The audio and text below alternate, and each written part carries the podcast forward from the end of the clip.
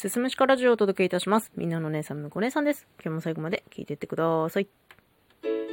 私、仕事の休憩中にですね、グミを食べているんですよ。私は、このグミを食べるという行為で糖分を摂取していて、で、まあ、糖分摂取はね、エネルギー補給ということになっているんだけど、なかなかこう、ちょっとやることが多くて、このグミ休憩が取れない日っていうのがどうしてもあるんですよね。で、糖分が不足するとどうなるか。もう私はてきめんにイライラするんだよね。なんかこう思想がさ、ひどく攻撃的になってしまう。もう人には聞かせられないような非道徳的な感情がもうなんかどんどんどんどん湧いて出てくるのよ。人ってさ、そういう時ない？みんなないの？人には言えないけど、頭の中で非道徳的ななんか良くないことを考えてしまう瞬間ってみんなないの？言わないだけじゃないの？言ってないだけじゃないの？私はね、その、まあ、非道徳的な考えみたいなものを実行しない理性がちゃんとあるので、まあ、人に言わなきゃセーフかなって思ってるんですよ。でね、まあ、今日がちょうどそんな日だったの。グミ休憩がちょっとね、あの、後ろにずれてですね、ああ、もうダメだ。糖分が足りないってなってたんですよ。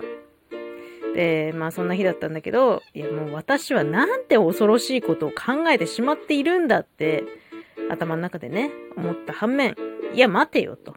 私はね、確かにこの非道徳的な、しかもちょっと暴力的なことを考えてしまっているけれども、これと同じぐらい、戦争で被災した町に千羽鶴を送るのも、善意という名の暴力じゃないか、じゃないのかっていうのがね、まあよぎったんですよ。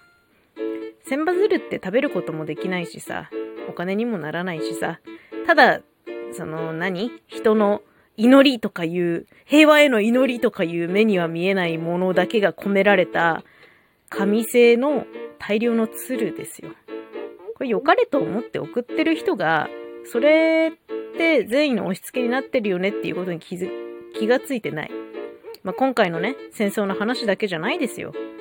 まあ、毎年のように発生してますけど、自然災害とかね、地震とか、そういったことで被災してしまったところに、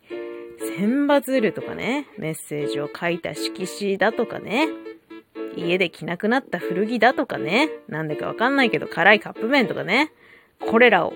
ただ処分されるだけのこれらを、むしろ、もう、なんだ、役所が送らないでリストに書いてあるこれらを、良かれと思って送ってしまう。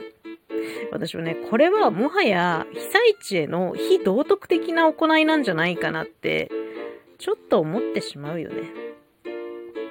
善意と名乗れば何をしてもいいわけじゃないわけですよ。